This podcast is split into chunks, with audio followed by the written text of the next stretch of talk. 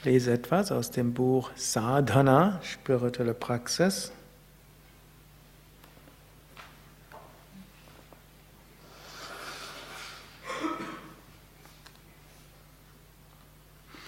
Es hat aufgeschlagen Grundvoraussetzungen für einen Suchenden.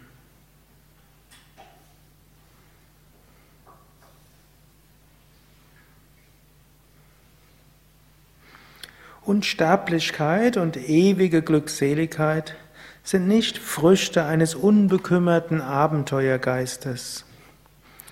Ewige und unablässige Wachsamkeit und intensives eigenes Bemühen sind notwendig. Wer sich mit Intensität bemüht, wird auf dem spirituellen Pfad leicht Erfolg erzielen. Sei achtsam, sei vorsichtig, sei wachsam. So wirst du auf deinem, dem Weg deines Ideals bleiben. Mache Fortschritt auf dem spirituellen Weg, indem du Nörgelei überwindest. Wer sich bemüht um Selbstbeherrschung, macht Fortschritt auf dem spirituellen Weg, und wird seine Intuition entwickeln. Wir haben hohe Ideale auf dem spirituellen Weg. Wir wollen das Höchste erfahren. Wir wollen unendliche Freude erfahren. Wir wollen nicht ein bisschen mehr Freude erfahren, wir wollen nicht ein bisschen längeres Leben haben, die Welt ein klein wenig verbessern, obgleich auch all das schön ist, sich darum zu bemühen und glücklicherweise kommt das ja auch mit Yoga. Aber wir wollen noch mehr als das. Denn was nutzt es, das Leben ein paar Jahre zu verlängern? Nachher hört es trotzdem auf. Was nutzt es, ein paar glückliche Momente zu haben, wenn wir nachher doch wieder in die andere Richtung kommen? Reicht nicht aus.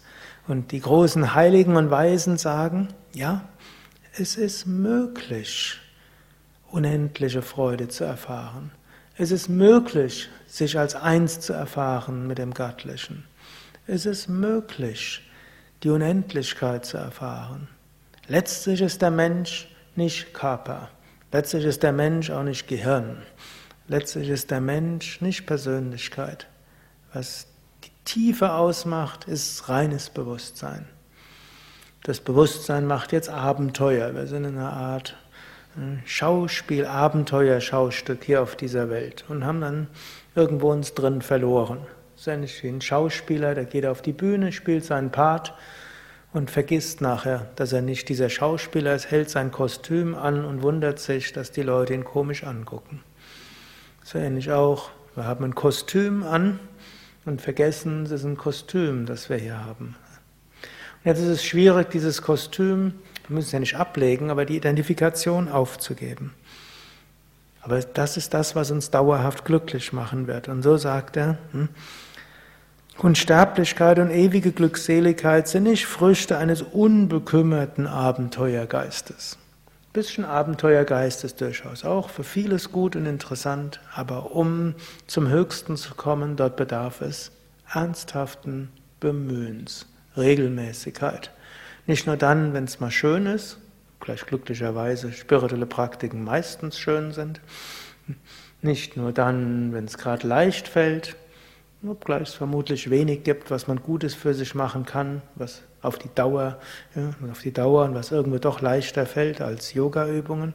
Aber eben nicht nur dann, wenn es irgendwo leicht fällt, sondern es tun, ob es jetzt leicht fällt oder nicht leicht fällt. Und gerade dann, wenn es mal eine Phase gibt, wo es nicht so leicht fällt, dann ist es besonders gut und hilfreich. Einige der Anwesenden mögen am Sonntag hier erstmals in einem Ashram angekommen sein und äh, vielleicht haben gerade angefangen, wollten gerade ein bisschen Yoga-Ferien machen, um sich aufzuladen. All das kann Yoga auch geben und Yoga gibt einem mehr Gesundheit, mehr Energie, mehr Freude. Aber Yoga geht tiefer. Es gibt ja auch einige, die hier jetzt intensiv meditieren im Schweigeretreat. Es geht auch nicht ganz so schnell, das Höchste zu erfahren, obgleich man zügig auch spirituelle Erfahrungen machen kann. Es gilt, weiterzumachen und sich bewusst zu machen. Wir haben im Yoga das höchste Ideal, das man sich vorstellen kann. Und es rentiert sich auch, da wirklich alles dran zu setzen, es auch zu erfahren.